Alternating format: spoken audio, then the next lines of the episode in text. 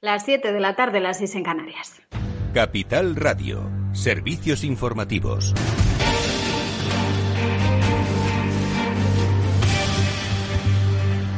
¿Qué tal? Muy buenas tardes. Sanidad notifica hoy 10.179 nuevos casos de coronavirus, 10 muertes y la incidencia sube a 100 casos desde los 95 del pasado viernes. En concreto, de esos 10.179 nuevos casos de coronavirus, 1.632 se han diagnosticado en las últimas 24 horas, algo por debajo de los 1.987 registrados el viernes. Fernando Simón, director del CAES, asegura que son los grupos de no vacunados los que tienen un incremento en la transmisión del virus, mientras que los grupos vacunados están reduciendo esos datos. Cuando vamos a valorar la situación según los grupos de vacunados y no vacunados, como saben por la estrategia de vacunación podemos identificarlos perfectamente, vemos que son los grupos de, no vacunados los que tienen un incremento eh, real en la transmisión. Los grupos de eh, vacunados mantienen tendencias descendentes, todos ellos. Pues ya hay 16,6 millones de personas en España que tienen esa pauta completa de vacunación, pero seguimos muy pendientes de ese brote detectado en Baleares cuando se superan los 900 estudiantes que se han contagiado por coronavirus. Hay 12 de los 268 que están aislados que han tenido que ser hospitalizados y además 175 han sido trasladados por el gobierno a un hotel puente al haber tenido algún tipo de relación directa o indirecta con ese brote. Esto decían algunas de esas alumnas en declaraciones a los medios. Ya nos están metiendo en un hotel COVID con el riesgo de contagiarnos. Y en el hotel y ahora nos traen aquí eh, sin saber qué hacer y aparte no nos aseguran que volvamos a casa el 30, que es cuando nosotras teníamos pensado volver. La única manera de que pudiéramos salir era venir aquí y hacernos la PCR pues hay tres alumnos a los que se estaría ya buscando porque habrían abandonado la isla y se habrían dirigido hacia la península, mientras la madre de uno de esos estudiantes que está atrapado en Mallorca ha denunciado al gobierno por detención ilegal. Desde el gobierno defienden su actuación y creen que esa denuncia va a tener poco recorrido. La consejera de Sanidad, Patricia Gómez, ha explicado que tanto positivos como contactos estrechos tienen que hacer ese aislamiento, esa cuarentena de 10 días y después se les harán las pruebas oportunas. Hemos preferido mm, sacar de los lugares donde hay positivos estos positivos para aislarlos y poder, y poder poner en cuarentena los contactos estrechos. Pues el 26% de las pruebas PCR que se ha hecho a esos estudiantes por ahora ha dado ya positivo. Más asuntos. Irene Montero, la ministra de Igualdad, ha calificado de histórica la ley trans que va a permitir la libre determinación del género, incluso a adolescentes a menores de edad. El Ejecutivo aprobará la nueva norma este martes en el Consejo de Ministros tras superar las diferencias entre ministerios sobre esa autodeterminación de género. Esto decía hoy la ministra en televisión española. Que mañana va a ser un día histórico y que con la aprobación de esta ley trans y para la igualdad LGTBI vamos a ser un mejor país. Vamos a saldar una deuda que tenemos pendiente, especialmente con las personas trans. Vamos a despatologizar, a dejar de considerar a las personas trans personas enfermas, las vamos a hacer dueñas de sus vidas, también a efectos administrativos y legales. Y creo que damos, por tanto, un paso de gigante. Pues este pasado sábado, Confluencia Movimiento Feminista, que agrupa más de medio centenar de organizaciones de toda España, se ha manifestado en Madrid y en varias ciudades de España en contra de esa ley trans del Ministerio de Igualdad, porque a su juicio supone un, retroceso en la protección de los derechos de las mujeres al permitir esa autodeterminación de género que cualquier persona, cualquier hombre, simplemente con el hecho de decirlo, pueda ser eh, registrado como mujer. Por cierto que también la ministra de Igualdad, Irene Montero, ha apostado este lunes por eliminar las causas contra exaltos cargos independentistas ante el Tribunal de Cuentas. Pablo Casado acusa a Pedro Sánchez de bloquear la labor del tribunal y pretender que sean los españoles los que paguen, dice, por la corrupción y la malversación de los independentistas estos años para ese proceso de sedición. En palabras de Pablo Casado. Pues hasta aquí este boletín informativo. Ahora se quedan con Afterwork de la mano de Eduardo Castillo en Capital Radio.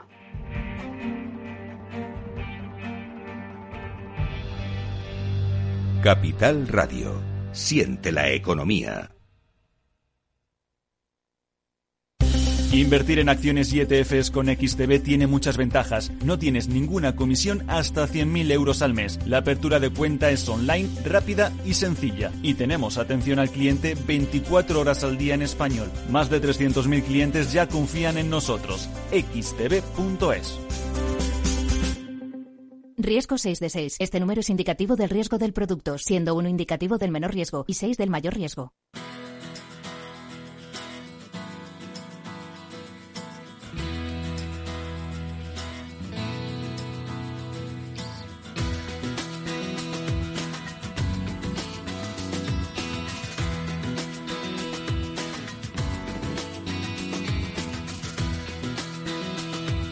Después del trabajo, After Work, con Eduardo Castillo, Capital Radio. ¿Qué tal amigos? Buenas tardes, bienvenidos al After Work, al Ciber After Work de Capital Radio. Ciber After Work porque es un programa dedicado a la ciberseguridad, al gran problema, al gran tema de nuestro tiempo. Por eso hoy vamos a dedicarle un análisis especial al gran tema de nuestro tiempo para ayudaros a seguir avanzando en esa concienciación, que es básicamente lo que los expertos en la materia reclaman que deben hacer empresas y ciudadanos. Por supuesto, armarse con eh, bueno, pues todas las herramientas tecnológicas y de conocimiento necesarias eh, en sus organizaciones y en sus entornos digitales, pero especialmente hay que armarse de cultura de ciberseguridad. Es lo que, como decimos, reivindican como principal factor para defenderse de las ciberamenazas que son cada vez más frecuentes, cada vez más, numerosas, cada vez más peligrosas. Pablo Sanemeterio es uno de los especialistas que cada semana nos acompaña. Pablo, ¿qué tal? Muy buenas tardes, bienvenido, ¿cómo estás? Pues muy bien, Eduardo. Buenas tardes a todos, buenas tardes a la audiencia y pues como siempre dispuestos a tener un interesantísimo programa de ciberseguridad un lunes más. Un lunes más porque hoy vamos a hablar no porque lo publique The Economist, sino porque The Economist también, como nosotros, sí, sí, somos iguales, ha querido concienciar, ha querido alertar de que la ciberseguridad es el gran problema, el gran debate de nuestro tiempo. Su último número tenía como portada un el eh, icono que todos conocemos del wifi, ¿vale? La redecilla que hace que estemos conectados al mundo entero y con un título Broad Bandits, ciberdelincuentes. Bueno, pues el eh, resurgir de las ciberamenazas desde los espías hasta bueno, pues los ataques. Que lo lleve aportado a The Economist ha sido, bueno, pues eh, entendemos que motivo suficiente para que nosotros aquí en este Cyber After Work le dediquemos un espacio, pues no al análisis en sí del artículo, al que por supuesto haremos referencia, sino un poco cuáles son los puntos que The Economist, al publicación a la que le tenemos bastante respeto, bueno, pues señala como las claves eh, de futuro en el terreno de la ciberseguridad, que son muchas, ¿de acuerdo? Y que van desde lo que es la propia cultura de ciberseguridad hasta las cuestiones de geopolítica y estrategia, las cuestiones sobre eh, legalidad, sobre los seguros, sobre el papel de las compañías. Es que al final el tema de la ciberseguridad, Pablo, y te pido una primera reflexión, no es algo entre ciberdelincuentes y números de tarjeta de crédito robados, es que va mucho más allá, es que es un mix que resume mucho, bueno, pues esa interacción en un mundo global donde de, de extremo a extremo se conectan gobiernos, ciberatacantes, se conectan personas que son anónimas, que tienen un teléfono móvil y que al final eh, pues gran parte de su mundo, gran parte de su economía, gran parte de su seguridad, de su certidumbre, de su salud, depende de la seguridad de la red. Pablo, estamos hablando de una interconexión global que no solo, como digo, afecta a ciberdelincuentes y empresas atacadas, sino que va mucho más allá. No, por supuesto, Eduardo. Evidentemente, eh, vivimos un mundo plenamente conectado. Tenemos ordenadores, tenemos teléfonos móviles, tenemos tabletas, pero es que también tenemos eh, todos esos dispositivos de IoT, pequeños sensores y, pequeños actuadores que podemos tener instalados en una granja o en cualquier otro sitio, en un huerto.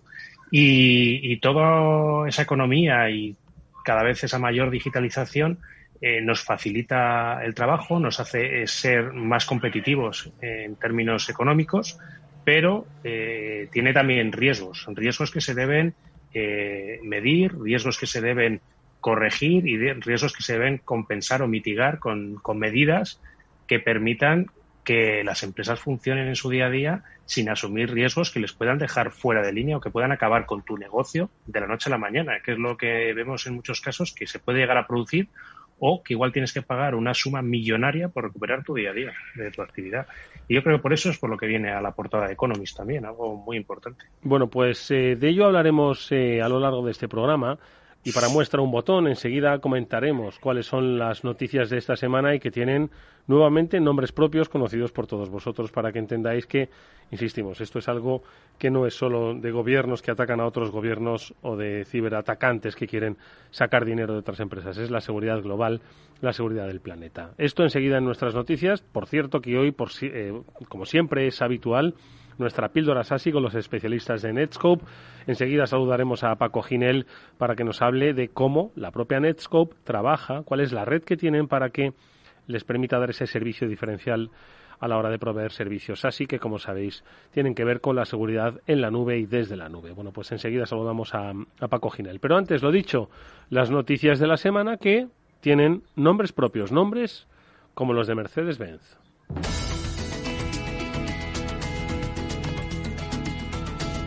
Y es que al parecer la compañía, por lo menos lo que es la división norteamericana de Mercedes-Benz, ha sufrido o ha reportado una brecha de datos que ha bueno pues eh, afectado a alguno de sus de sus clientes, de sus consumidores. ¿Qué es lo que ha pasado exactamente, Pablo? Pues eh, como informan en el caso de Mercedes-Benz en Estados Unidos, se informa de que se han filtrado 1,6 millones de, eh, de registros de datos de clientes de Mercedes-Benz en Estados Unidos, eh, principalmente con informaciones como pueda ser nombre, direcciones de correo, direcciones de, correo, de correo electrónico, direcciones físicas donde viven, teléfonos y alguna información sobre el tipo de vehículos que querían probar o encargar esta, estos posibles clientes. Eh, al parecer, toda la brecha de seguridad se debe, pues como en algunas veces ya hemos hablado con precisamente nuestros amigos de Netscope, por un eh, almacenamiento en nube en el cual, al cual se tenía acceso indiscriminadamente, es decir, no tenía, no te pedía usuario y contraseña, y cualquier persona que pues, fuera capaz de llegar a, este, a ese almacenamiento en nube era capaz de descargarse estos datos. Al parecer eran datos de potenciales clientes entre 2014 y 2017 entre los cuales pues estaban estos datos que dentro de los datos personales son importantes, pero había mil registros en concreto en los que había datos todavía más sensibles, como pueden ser tarjetas de crédito, números de la seguridad social o incluso números de, las eh, licencias de conducir, del carnet de conducir. Eh, todo esto ha sido reportado por un, por un investigador que lo encontró y Mercedes pues lo ha hecho público pues como corresponde con las leyes de protección de datos y de privacidad en Estados Unidos.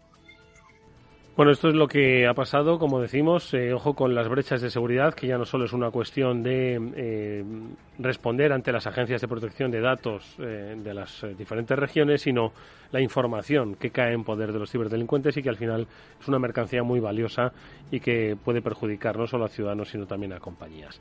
Por eso la Unión Europea, que ya viene alertando del tema de la ciberseguridad y de todo lo vinculado ¿no? al mundo de la, de la red de las amenazas eh, en la red, pues se ha propuesto crear un, un, digamos, iba a decir, un, los hombres de Harrison, ¿no? el equipo Delta que pueda responder de manera urgente y en casos de extrema emergencia pues a las eh, amenazas de los de los ciberataques. ¿Qué es lo que quiere la Unión? Crear una especie, Pablo, como de super equipo de, que dé respuesta a las ciberamenazas.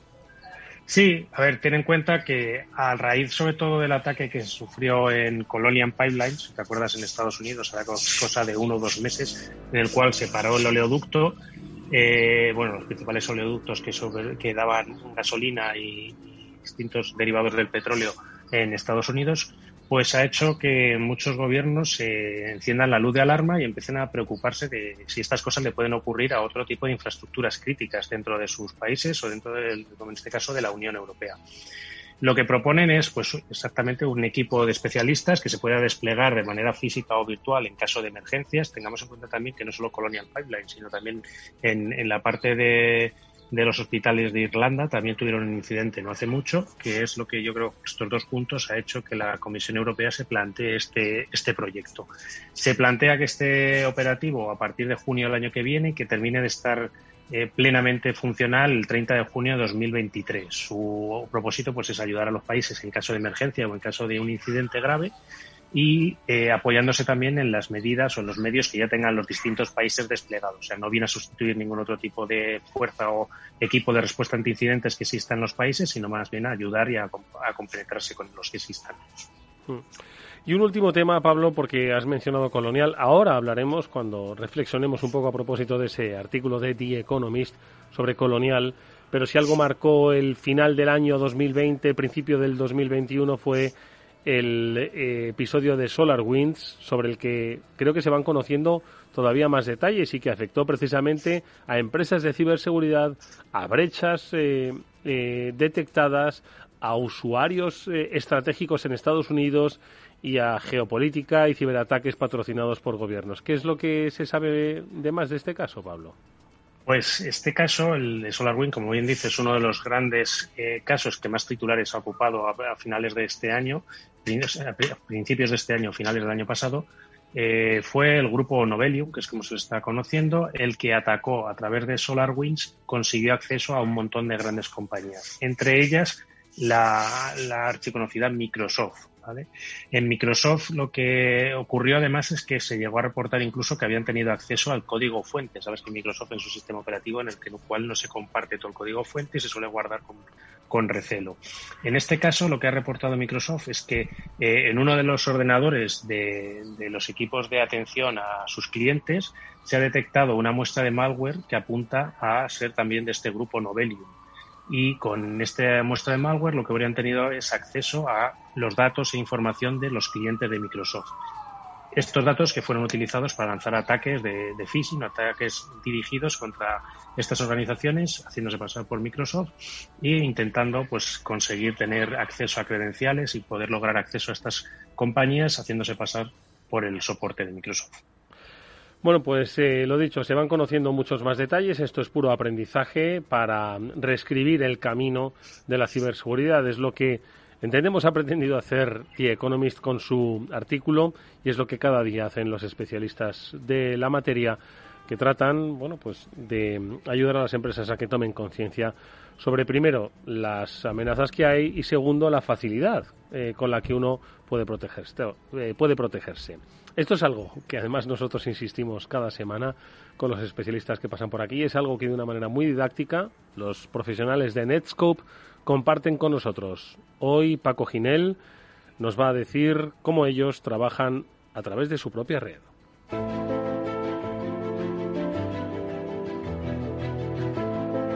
Paco es responsable de alianzas estratégicas de Netscope. Paco Ginel, ¿qué tal? Muy buenas tardes, bienvenido al programa. Muy buenas tardes, Edu. Buenas tardes, Pablo, y buenas tardes a, todos los oyentes. Pues sí, efectivamente, la, la, intención que traía hoy era hablaros no de una nueva amenaza, un malware o una nueva funcionalidad de seguridad, sino de infraestructura, de cómo funciona la infraestructura que Netscope tiene por detrás y la importancia que tiene mantener una red propia, distribuida, privada y bien dimensionada para poder prestar un buen servicio SASI con todas las, las ventajas. Y, es que eh, realmente mm, mm, una de las cosas que hemos comentado siempre cuando hablábamos del SASI es la diferencia que suponía eh, poder conectar directamente usuarios, oficinas a la nube sin tener que hacer lo que se conoce como el backhauling y que, y que los especialistas de comunicaciones eh, llaman eh, hairpinning. Hairpinning es la palabra inglesa que se utiliza, que cuya, cuya traducción literal pues sería eh, horquillamiento o algo así, podríamos decir, porque en el fondo, eh, cuando estás enviando el tráfico desde una de tus oficinas hacia una sede central para que pase por todo el stack de seguridad, salga hacia Internet, hacia un servidor o hacia una aplicación cloud de manera segura y vuelva y recorra todo el camino de vuelta desde tu data center centralizado y de vuelta por la conexión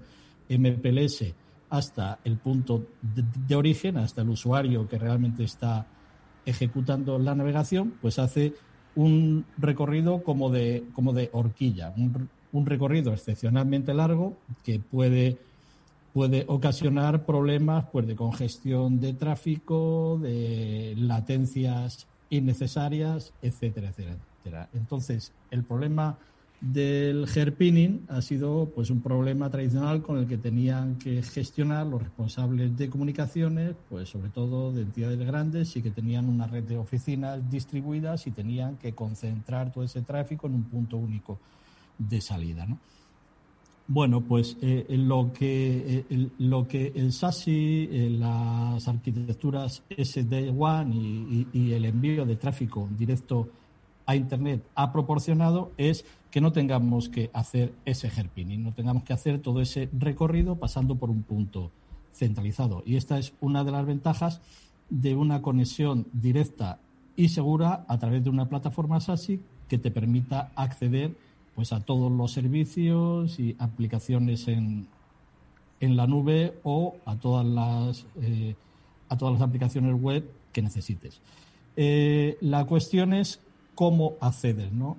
Porque eh, muchas veces pues, nos encontramos con infraestructuras que realmente están basadas en puntos de presencia virtuales, que realmente no es más que una puerta de entrada o salida, pero que al final te redirige hacia un punto de procesamiento demasiado lejano y que en el fondo pues te va a ocasionar los mismos problemas que comentábamos antes del hairpinning, ¿no?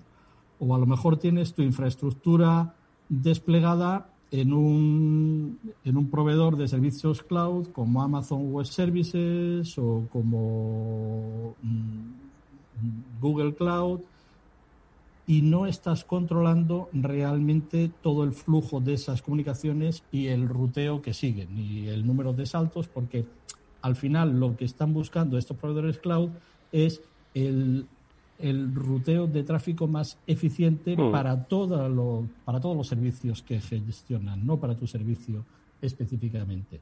Entonces, de ahí la importancia de contar con una red propia, una red propia como mm. la que Netscope tiene, que está distribuida en 50 centros de procesamiento por todo el mundo, centros de procesamiento propios, construidos y gestionados por Netscope, que están alojados en puntos de interconexión neutros y que permite que todo el ruteo y todas las conexiones sean gestionadas por nosotros. Al final, ¿qué significa esto? Pues significa que si tú tienes todo el control sobre el tráfico, por dónde va y cómo lo rediriges, pues puedes coger eh, eh, las conexiones más eficientes y una de las cosas que Netscope ha hecho, aparte de sobredimensionar estos 50 eh, data centers tremendamente, hasta una capacidad de procesamiento de hasta 2 terabytes por segundo en, en todos ellos. Hmm. Ten en cuenta que esta es una red donde el nodo más antiguo creo que tiene dos años de antigüedad. O sea, es súper moderna, súper eficiente y tremendamente sobredimensionada. Pues una de las, de las, ventajas, como decía, es que puedes hacer peering directo, es decir, conectarte directamente a todos los servicios y a todos los proveedores de conexiones privadas que quieras en cada uno de estos centros. ¿Qué nos, qué nos permite eso? Pues que a lo mejor si tenemos una conexión a tu proveedor de comunicaciones directamente en el país donde te encuentras, en un solo salto estás en nuestro nodo local y en un solo salto más puedes estar en el servicio al que te diriges.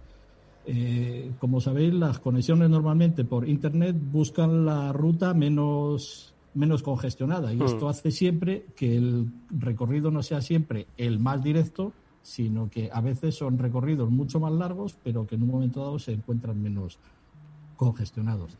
Eh, Netscope tiene más de 380 eh, conexiones directas, tanto con proveedores de servicios de comunicaciones, eh, CDNs y proveedores de servicios SaaS. Eso es lo mm. que se suele conocer como adyacencias. Y eso lo que nos permite, por ejemplo, es que en todos nuestros nodos tengamos conexiones directas con Google Cloud, con Microsoft y con Amazon Web con las principales con las principales redes. No hay, Paco, me atrevo a decir que no hay nada que Netscope no deje pasar si no se lo han pedido previamente. Quiero decir que al final los clientes de Netscope tienen la certeza y la garantía de que todo aquello que recorre por esas redes públicas privadas tienen el control distribuido globalmente y con una escalabilidad que mantiene la eficiencia, que es lo que todo el mundo busca, ¿verdad? Pero mucho más seguro. Y es que yo creo que Paco has dicho una cosa clave, y es que en nombre de la eficiencia muchas veces hemos despistado las cuestiones de seguridad. Absolutamente. Precisamente otra de las ventajas de Netscope es que toda la red es accesible bajo las mismas condiciones y aplicando las mismas políticas de seguridad. Tú defines la política de seguridad para los servicios eh, que vas a consumir dentro de la red de Netscope, e inmediatamente esas políticas se replican en todos los nodos de interconexión, de manera que vas a tener las mismas condiciones de acceso, los mismos filtros y los mismos servicios, te conectes desde donde te conectes. Pues ahí está, red propia, esa es la ventaja, ese es el beneficio, eso es lo que se ofrece para un servicio así, para el trabajo en la nube. ¿Quién no trabaja en la nube? Bueno, pues eh, si estáis, preguntaos cuál es la seguridad y si en nombre de la eficiencia igual estáis poniendo en riesgo la eh, propia integridad de vuestra compañía. Paco Ginel es responsable de alianzas estratégicas de Netscope. Ha sido hoy el responsable de la píldora SASI. Gracias, Paco. Hasta muy pronto. Muchísimas gracias. Hasta el próximo día. Adiós. Vamos con un breve consejo. Si inviertes en bolsa, esto te va a interesar. XTB tiene la mejor tarifa para comprar y vender acciones y ETFs, cero comisiones hasta 100.000 euros de nominal. Si inviertes en bolsa o quieres empezar, más sencillo e imposible. Entras en xtb.es, abres una cuenta online y en menos de 15 minutos compra y vende acciones con cero comisiones. La atención al cliente es además en castellano y está disponible las 24 horas del día. ¿A qué estás esperando? Ya son más de 300.000 clientes los que confían en xtb.es. Riesgo 6 de 6. Este número es indicativo del riesgo del producto, siendo 1 indicativo del menor riesgo y 6 del mayor riesgo. Eduardo Castillo en Capital Radio, After Work.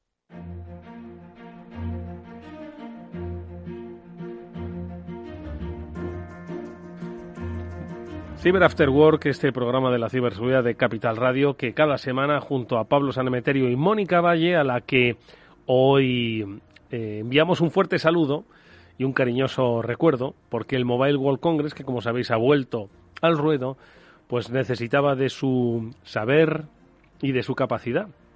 Y es que no hay mobile o no hay empresa de tecnología que se precie que no entienda que la ciberseguridad debe ser el stand principal de, eh, de esa feria. Hace 10 años lo eran los móviles y los smartphones. Hoy es la ciberseguridad pues por eso nuestro, nuestro cariñoso saludo a Mónica que mm, esperamos le, esté yendo estupendamente en el mobile.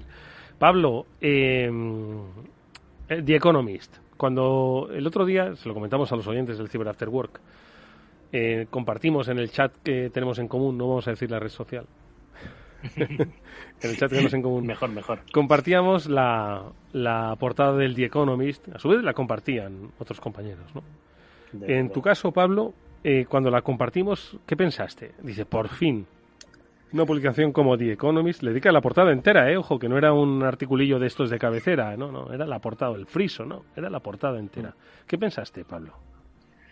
Pues empieza a pensar que por fin la gente empieza a preocuparse y empieza a ver la ciberseguridad con criterios económicos, no solo como esa actividad de informáticos o informáticos un poco más frikis de lo normal y, de cosas que no te pueden pasar, sino de cosas que muy probablemente te puedan ocurrir antes de lo que te esperas y eh, eventos de ciberseguridad que se pueden medir con datos económicos. Una revista tan importante como The Economist, que aparezca este tema, me parece que es algo que está trayendo la ciberseguridad pues realmente al, al, nivel que se debe tener en cuenta en todas las empresas y al nivel que se debe tener en los consejos de administración. Y como bien decías tú en el Mobile World Congress igual que pues tradicionalmente eran comunicaciones móviles etcétera pues cada vez más tiene que hablarse de ciberseguridad porque en una sociedad cada vez más digital y en una sociedad cada vez más conectada que es lo que queremos todos si no estamos seguros no vamos a poder hacer toda esta digitalización y va a ser una digitalización fallida. El mundo de la ciberseguridad, me van a perdonar y permitir los oyentes que haga una analogía con eh, el mundo de la política en España, donde un tema eh, se superpone a otro y a otro y a otro y a otro. Hoy el tema es la ley trans, ayer eran los indultos, hoy el debate está en leyes de igualdad, ayer eran los indultos, anteayer la gestión de la pandemia y todo se nos va olvidando. Y digo que hay una analogía porque en el mundo de la ciberseguridad ayer fue el ataque a Equifax, mucho antes fue un posible ataque a Sony, anteayer fue a SolarWinds a principios de año, hoy estamos hablando de Colonial.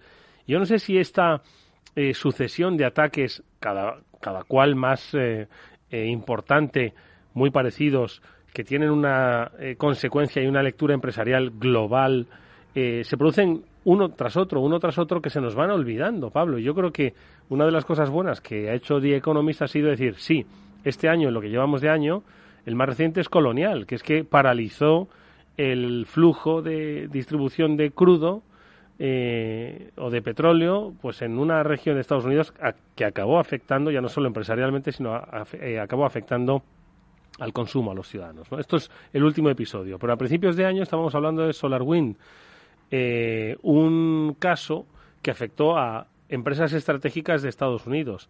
Anteriormente habíamos oído hablar del WannaCry cuando llegó a la portada de los diarios españoles.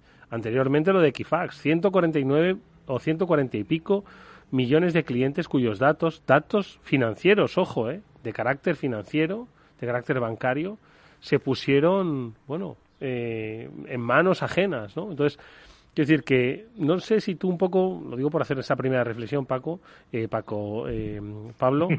Eh, has tenido ah, un poco esa sensación de que es que eh, caso tras caso se va solapando y uno va tapando al otro y al final no logramos ver la magnitud, que es una magnitud amplia y desde hace ya pues casi una década, Pablo.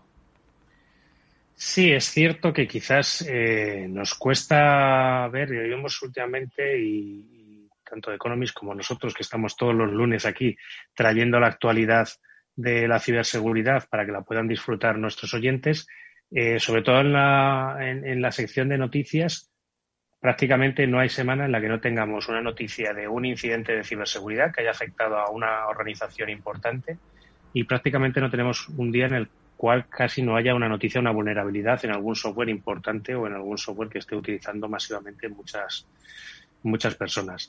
Eh, como bien has traído a la mención, has ido trayendo poco a poco ataques y ataques también que han sido bastante importantes y que se nos han quedado en la retina. Porque, por ejemplo, el caso de Sony Pictures en 2014. ¿Qué es lo que pasó en, en, 2014 en Sony? No teníamos ni programa. Entonces, eh, no. pero no teníamos ni programa. Pero pasó, ¿no?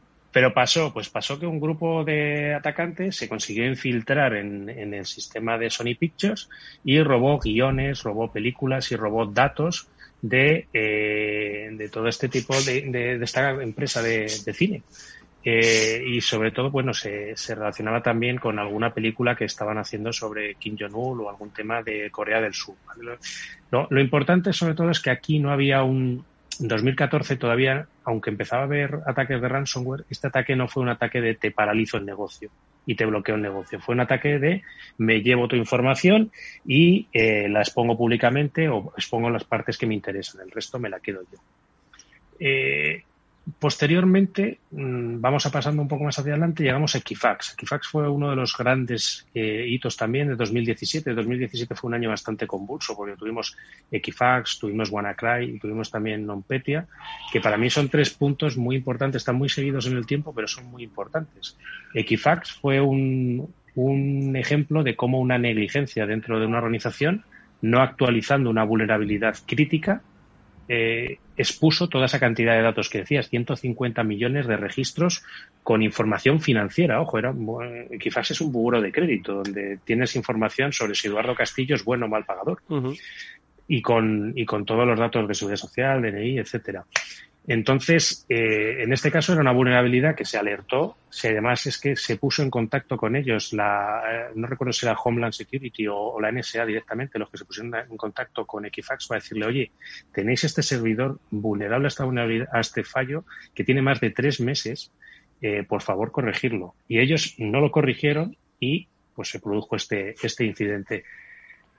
Lo bueno, entre comillas, de este caso es que al menos eh, no quedó impune, que es lo que pasa muchas veces. Es decir, cuando este tipo de cosas pasa, a los directivos muchas veces no les termina pasando nada.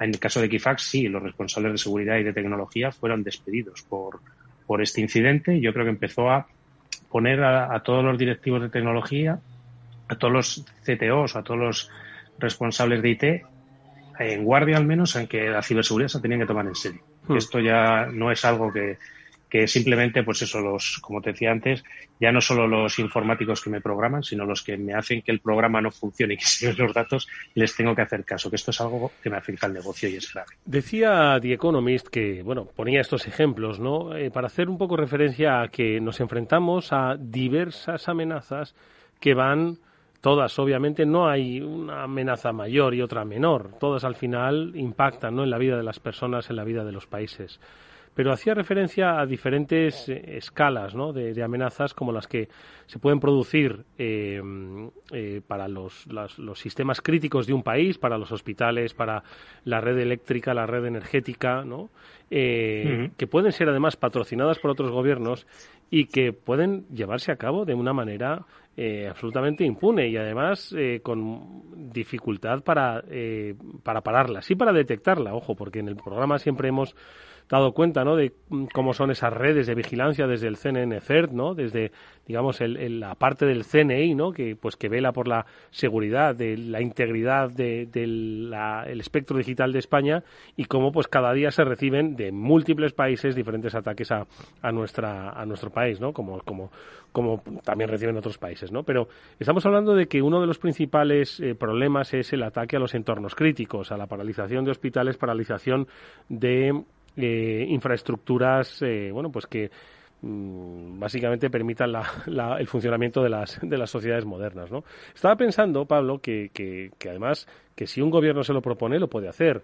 Eh, el otro día vimos cómo un gobierno se propuso presionar al otro, pues creando pues un problema en una frontera. Estamos hablando del gobierno de Marruecos, estamos hablando del gobierno de España y de la crisis que se produjo en una ciudad como Ceuta. Entonces, y esto se produjo sin tecnología de por medio y un país, en este caso, una ciudad, se vio pues eh, amenazada y se vio pues que estaba viviendo una situación crítica en la gestión, en este caso de, de una de una de carácter humanitario, de carácter migratorio, de carácter político. ¿no? Entonces, si esto se puede hacer eh, de una manera eh, por encima del tapete, como se suele decir, ¿no? y a, la luz del día y con, y con actos que, en fin, no dejan de ser eh, de carácter político, ¿qué no se podrá hacer? ¿Qué no se podrá hacer entre países a través de las redes, Pablo? Pues como bien apuntas, y, bien apunta también el artículo Economist, una de las grandes preguntas que siempre tenemos en, el programa y todas las personas que estamos en el mundo de ciberseguridad es quién está detrás de un ataque. En muchas ocasiones, cuando afectan a, personas normales y corrientes que les han pues, vaciado la cuenta o les han pedido un préstamo y se han llevado eh, algo de dinero de ese préstamo y, algo de dinero de sus cuentas, eh, estamos hablando de grupos de delincuentes, ¿vale? Grupos de delincuentes que muchas veces cuesta localizarles y cuesta detenerles porque muchas veces operan desde países que pues están con la connivencia de ese país o están con la connivencia de los, de los cuerpos y fuerzas de seguridad del Estado de algunos países que les permiten actuar impunemente desde, desde esos países pero también se suele mezclar también con el tema geopolítico, como bien marcabas, y que muchas veces pues hemos hablado con el, con el coronel Baños, en el cual pues eh, son los propios estados los que a través de la tecnología tratan de presionar y de lograr lo, lo que ellos quieren o sus objetivos. Uno de los ejemplos, fíjate que está incluso antes de todos estos ataques que hemos hablado, el caso de, de en 2011 de las centrifugadoras de, de uranio de, de Irán, el caso del virus Stuxnet, es uno de los primeros ejemplos de cómo, eh, mediante la presión tecnológica, yo consigo que los científicos iraníes no consigan enriquecer uranio y generar bombas atómicas. Eh, ellos aparentemente están siguiendo el proceso bien, pero la máquina les está engañando. Y además le genera unas vibraciones que rompe máquinas, con lo cual pues te cuesta el doble, el triple o cuádruple lo que tuvieras presupuestado y a tus ingenieros les estás frustrando. Eh, ¿Con esto que consiguieron? Pues que de alguna forma se debilitara o se bajaran las intenciones de un país de tener una bomba atómica. Desde entonces, pues eh, son cada vez más los casos, y no han, no han terminado, no se han detenido nunca, de espionaje. Estamos hablando de, geopolítica, es como decirle a las agencias de información que dejen de espiar, a los contrarios, no lo van a hacer. Van a seguir espiando y, en este caso, pues las unidades informáticas y los equipos informáticos se han, eh, erigido como el sitio, el repositorio de información crítica de, todo el mundo. Ya nadie guarda la información en papel. Todo el mundo la tiene en un ordenador. Entonces, se lanzan ataques, primero para robar esa información crítica y segundo también, yo creo que de alguna forma se están probando eh, cómo de disruptivos pueden ser algunos ataques en algunos puntos. El caso de Colonial, por ejemplo, es un ataque contra el suministro de petróleo y hemos visto pues, que puedes llegar a disrumpir los vuelos de aviones, puedes generar colas en las gasolineras de algunos estados. Y también, pues, eh, ha habido casos como la, la cárnica que hubo también, JBS, en el cual estás afectando a la cadena de alimentación, pero es que no sé si te acuerdas de los momentos de tensión también allá por 2017 más o menos entre Ucrania y Rusia y hmm. lo que se produjo es un apagón dentro de, Ucrania. O sea, apagaron la luz, dejaron fuera el sistema eléctrico y dejaron a todo el país sin, sin luz o a partes del país sin luz. Entonces, de alguna forma, yo creo que todos estos gobiernos se están probando y se están midiendo un poco a ver qué es lo que puede pasar en caso de, querer ir un pasito más allá o ir, o ir provocando y logrando determinadas acciones.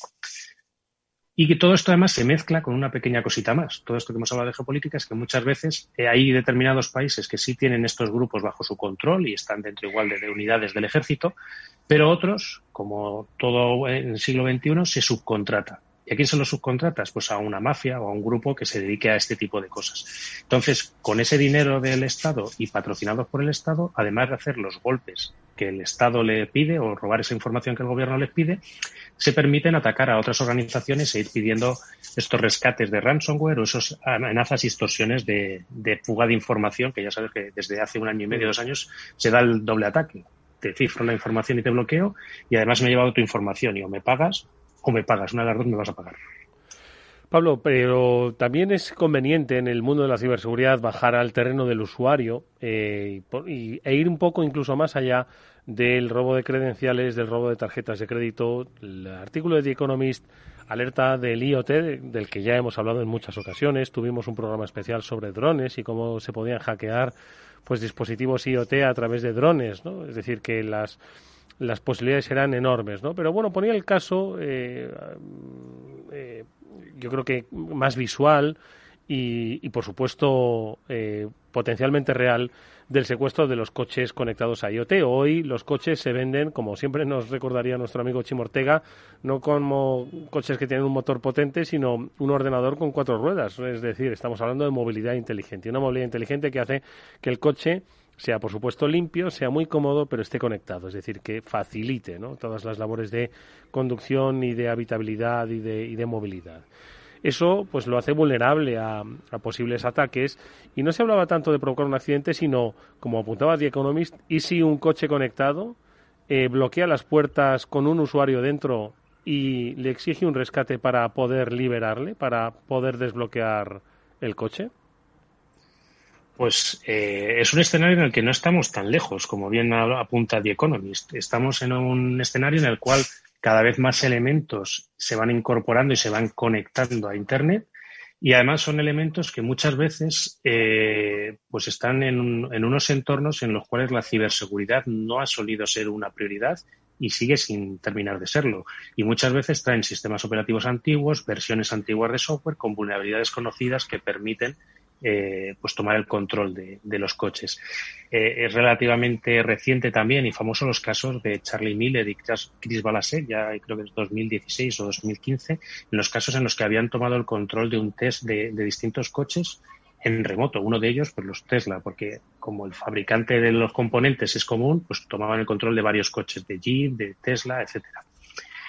Eh, en este caso me gusta mucho el ejemplo que pone de Economist porque me recuerda mucho a, uno que suelo poner yo en las conferencias, precisamente hablando del IoT, y es que ya no tanto el que te cierro los pestillos y no te dejo salir, sino imagínate que estás a las 8 a punto de salir para el trabajo, a casi hora punta, cualquier retraso te, te supone una distorsión y que cuando vas a arrancar el coche te dice o me pagas mil euros o 500 euros o el coche hoy no arranca. Entonces te está poniendo en una situación en la que para ir al trabajo, pues igual tienes que ir en transporte público, pero vas a llegar una hora o dos horas tarde. Te va poniendo una situación un poco más apretada. Entonces sí, es un escenario que, que todavía quizás lo veo un pelín lejano, ¿vale? Porque sí que es cierto, como dice Chimo, que los coches cada vez más son ordenadores con ruedas, pero todavía les falta un puntito, yo creo, de conectividad. Cuando logren ese puntito de conectividad mayor, es cuando yo creo que empezaremos a ver estos, estos ataques y estos escenarios en los cuales, pues, o no te libero los frenos y el coche no se mueve, estás parado, o el motor no arranca, o el escenario un poco que, que dibujan también de te cierro las puertas y no te las abro hasta que, hasta que me pagues el rescate correspondiente. Otro de los puntos eh, que tocaba el artículo y es el hacías ahora mismo referencia a ello es el pago del rescate, pago del rescate por parte de las empresas, algo que por otro lado parece estar normalizado. Nuestro amigo Ángel Pablo Avilés, Angelucho, siempre dice y recomienda, como la mayoría de los expertos que por aquí pasan, no pagar el rescate. Sin embargo, las empresas pagan y lo reconocen para retomar su operatividad. Lo hizo el Ayuntamiento de Baltimore Creemos que Colonial también lo hizo, si no recuerdo mal, y otras tantas que se sabe o no se sabe. Pero el tema del rescate es algo importante porque también forma parte de la cultura de ciberseguridad. Al final, y hay que, y lo hemos comentado en más de una ocasión en el programa, hay muchas pólizas, ciberpólizas, que te cubren el pago de un rescate. Por lo tanto, dices, bueno, si al final me lo cubre, pues tampoco estoy perdido, tampoco estoy perdiendo tanto. Pero eso, ojo, que puede cambiar, ¿verdad, Pablo? Por supuesto, eso puede cambiar porque además países como Estados Unidos, Reino Unido y Francia ya están planteándose el prohibir que las pólizas paguen estos rescates, porque de alguna forma se piensa que están alentando a, pagar los rescates. Decías, eh, hay informaciones que Colonial eh, dice que ha pagado 4,3 millones. Pero JBS, que es la otra cárnica, la mayor cárnica que hay en Estados Unidos, y además cerca de, cerca de un 4 de julio, de un evento importante, se bloqueó la producción de carne, eh, pagaron entre 11 y 9 millones, dependiendo de la información que, leas. Entonces, eh, evidentemente, esto siempre la recomendación es no pagar, pero claro, cuando ya estás eh, la vida de tu organización, puestos de trabajo, etcétera, en juego, pues las cosas se ven un poco diferentes. Y también tener en cuenta que no todas las pólizas, aunque estén aseguradas contra ransomware, ya ha habido casos como, como el de Mondelez, ¿vale? que tenía una póliza de, de, seguros y fue víctima del ataque de NotPetya, que es otro de los grandes ataques que hubo en 2017, que bloqueó puertos, pero que también afectó a la industria bloqueándoles pidieron eh, pues esa compensación de daños a la, aseguradora y la aseguradora, bueno, pues como muchas pólizas de seguros, tienen una cláusula que en actos de guerra no cubren los daños que hay. Y este caso concreto, el de Nompetia, se, se, piensa, se cree que, bueno, hay bastantes pruebas de que fue un ataque lanzado desde, desde Rusia hacia Ucrania, porque afectó al, al sistema de pagos de impuestos ucraniano. Y lo que ha dicho la aseguradora de Mondelez es que no, no se hacen cargo de esa factura porque se considera que ha sido un acto de guerra. Entonces, que lo importante en todo esto, el mensaje también es mandar que hay que valorar bien el riesgo, ver a qué te estás enfrentando y poner medidas compensatorias y que transferir el riesgo a un seguro no siempre es la mejor medida para protegerte. Bueno, pues el tema de las ciberpólizas eh, es algo que extrañamente, y estoy seguro de que muchos de los especialistas que nos están escuchando, eh, no hay mucho ruido en torno a ellas. Parece que hay una especie como de, no digo un silencio, ¿no? Eh, cómplice, pero sí como precisamente, bueno, pues parece que nadie habla de ello. Eh, sin embargo, en los próximos meses estoy seguro, y por lo que dices, ¿no? Desde Estados Unidos, Francia y el Reino Unido, pues quieren prohibir el pago de, de rescates, bueno, pues para de alguna forma impedir, ¿no? Que, la, que las empresas, en este caso, se, conformen con la ciberseguridad y, dejen de actualizar sus, sus sistemas y sus, eh, y sus entornos de, trabajo. Eh, antes de pasar a las eh, soluciones y a las recomendaciones, The Economist también hacía un, un, alto en un mundo que está vinculado, ¿no? Y que es básicamente el del crimen organizado eh, y la delincuencia organizada y las criptomonedas. Todo ello pues en un entorno digital, ¿no? Hoy ya pues es mucho más sencillo y mucho más rentable eh, ciberdelinquir, ¿no? Que dedicarte, bueno, pues al, a los negocios ilegales clásicos de, mm, de... Acaban de empatar ahora mismo la selección, perdóname, porque están ahora mismo viendo el, el, partido en directo entre Croacia y acaban de empatar, bueno, pues eh, en el minuto, en los minutos de descuento. Así que entendemos que habrá prórroga. Información, información, directa. De, última hora, directa, directa al corazón que se ha ido esta información. Bueno, Pablo, ¿qué te parece el, el mundo paralelo de la ciberdelincuencia? Está cambiando de roles, ¿no? De los negocios ilegales, están ahora mismo todos en el ciberespacio. Bueno, eh, a ver, yo creo que siempre se ha hablado que, el cibercrimen había superado en, rentabilidad económica los negocios, digamos, más tradicionales de las, de las mafias, como puede ser el tráfico de armas, el tráfico de drogas y el tráfico de seres humanos. Eh, principalmente porque las rentabilidades económicas estaban similares, pero las penas que te podían caer por este tipo de casos eran mucho menores. Entonces, en ese sentido, sí que es cierto pues, que ha habido quizás un movimiento más hacia allá. Eh, el tema de las criptomonedas se suele asociar mucho, pasa un poco también pues como lo que pasa con la Red y con la Deep Web, que muchas veces se asocia todo a cibercrimen y a, y a, delincuentes y a mafia, y no es siempre así. O sea, en general las criptomonedas son un, la, Web, por ejemplo, es una zona perfecta para informar en territorios comprometidos. Es decir, imaginaros ya no solo países en los que haya una dictadura, sino países en los cuales hay tal nivel de presión por parte precisamente de las mafias que quieren acallar a la población y que no se sepa lo que está ocurriendo, que precisamente estas redes de anonimato te permiten informar sin exponer tu, tu cuerpo y tu vida. En el caso de las criptomonedas, se está demonizando también quizás un poco, bajo mi punto de vista, y asociando a que todo el dinero o que gran parte del dinero que circula por criptomonedas es eh, proveniente de este tipo de actividades o de, o de, parte de, criminales. Y, puede que sea cierto que los criminales hayan conseguido unas mayores tasas de rentabilidad y sobre todo unos tiempos más rápidos para conseguir el dinero a raíz de las criptomonedas. Pero recordemos que también estos otros negocios en los que te estaba comentando, como pueda ser el tráfico de armas, de, sustancias estupefacientes y de seres humanos, eh, se han estado funcionando sin que hubiera criptomonedas, con lo cual no, no le demonicemos las criptomonedas ni volquemos aquí todo el tránsito de dinero que hay en las criptomonedas viene de fines delictivos. Hmm. Bueno, pues eh, como veis, el artículo de The Economist no se ha dejado ni un solo ni un solo hueco que cubrir. Bueno, sí, uno que comentamos ahora no se lo ha dejado, sino que nosotros lo hemos dejado para el final que es básicamente la recomendación. Eh, cómo securizarse, cómo hay que mentalizarse, qué es lo que hay que hacer, que no es tan complicado, Pablo. ¿Qué recomienda The Economist?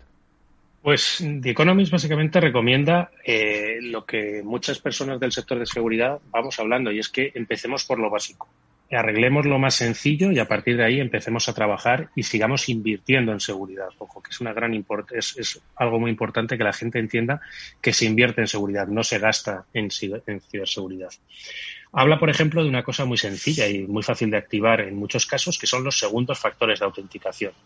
A veces pueden ser un poco molestos porque tú has puesto tu contraseña y luego te llega un mensaje o algo al móvil que tienes que ponerlo para validar que eres tú mediante varias vías de, información, pero el, tema importante también es que, por ejemplo, el caso de Colonial, que es el que estamos hablando, de Colonial Pipelines, eh, se dice que entraron a través de una VPN con un usuario que se le había olvidado borrarlo con unas credenciales que estaban allí sin que nadie las reiniciara y no tenía segundo factor de autenticación. Si hubiera tenido un segundo factor de autenticación, ese acceso VPN, muy probablemente todo el ataque de Colonial Pipeline se hubiera evitado.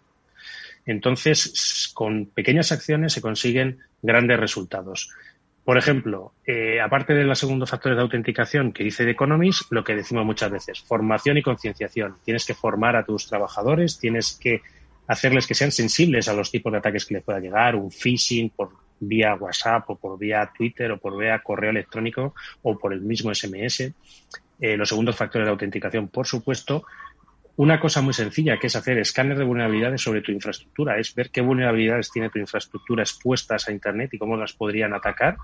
Eh, también reducir los tiempos de corrección, es decir, si te sale una actualización de Microsoft o de un sistema operativo o de un navegador, instálala cuanto antes, no, no lo dejes para dentro de un mes. Otra cosa que yo siempre digo que es igual que delegas la contabilidad o igual que delegas otro tipo de tareas, eh, intenta asesorarte por un experto en ciberseguridad. La misma persona que te está poniendo la tecnología, la misma persona que te está poniendo los ordenadores, probablemente no sea un experto en ciberseguridad y tú necesitas un experto en ciberseguridad. Al nivel de tu compañía, ojo, que ya sabemos que las grandes compañías tienen empresas auditoras que les vigilan las cuentas, pero la charcutería de mí al lado de mi casa no necesita un Deloitte para que le mire las cuentas. Con, con tener un experto a tu nivel, incluso por horas, es más que suficiente. Y, por supuesto, monitorización, prevención y respuesta, que siempre es la, uno de los grandes lemas de ciberseguridad tener ojos en ver qué está pasando en tus redes, en tus equipos, prevención para evitar pues que se ejecuten o que se hagan acciones maliciosas dentro de tus equipos y en caso de que lo hayas visto, como ha pasado el caso de Microsoft que contado la noticia, respuesta, aislar ese equipo, analizar el malware y ver qué información se han podido llevar y corregir ese, ese ordenador en el que hayan accedido y ver si otros ordenadores han podido ser afectados. Pero volvemos a lo mismo, un equipo de personas expertas en la materia y con tecnologías adecuadas. Es la portada del mes de junio de The Economist, Broad Bandits, el eh, resurgir, el surgimiento, llamadlo como queráis, de la ciberseguridad, de las ciberamenazas en todo el mundo. Lo lleva a su portada y esperemos que pues todas aquellas salas de espera de las grandes multinacionales que suelen tener el The Economist pues para recibir a eh, quienes eh, allí van a visitarlas tomen conciencia real y vayan a su cadena de suministro e inoculando la necesidad de tener una cultura de ciberseguridad. Interesantísimo el artículo, que recomendamos su lectura, como recomendamos, como siempre, eh, seguir este programa Cyber After Work, que cada semana en la sintonía de Capital Radio y a través de las diferentes plataformas de podcasting podéis escuchar qué es lo que hacen, qué es lo que dicen, qué es lo que piensan, cómo protegen los expertos a las diferentes redes corporativas, institucionales y personales de nuestro país. Tenemos mucha, muy buena materia prima, muchas y muy buenas empresas, que como decía The Economist, aquí hay un mercado un tanto persa donde ahora al calor de las eh, amenazas surgen muchas empresas de ciberseguridad vendiendo motos. Todas las que pasan por este programa son de reconocido prestigio y de primer nivel. Así que recomendamos que sigáis el programa, que sigáis a las empresas que en él participan. Pablo Sanemeterio, gracias amigo por este interesantísimo análisis a propósito de las ciberamenazas, lo que nos debe importar. La semana que viene, más información y, por supuesto, más reflexiones sobre este cibermundo. Cuídate mucho, un fuerte abrazo. Igualmente, Eduardo, un saludo muy fuerte.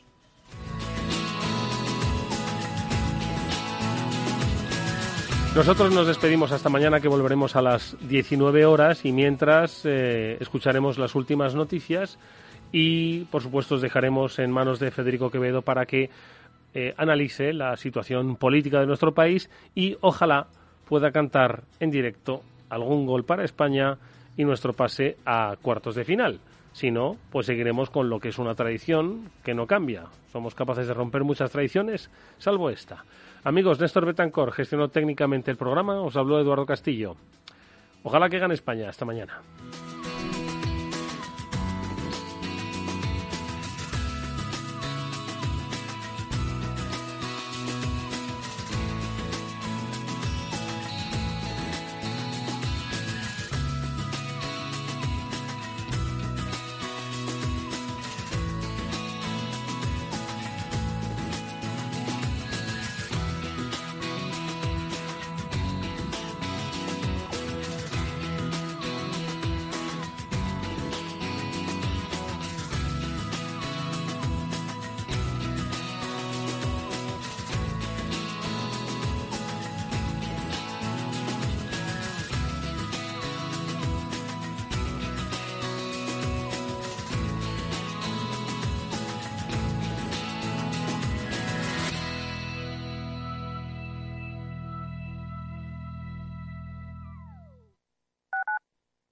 Escuchas Capital Radio, Madrid 105.7, la radio de los líderes.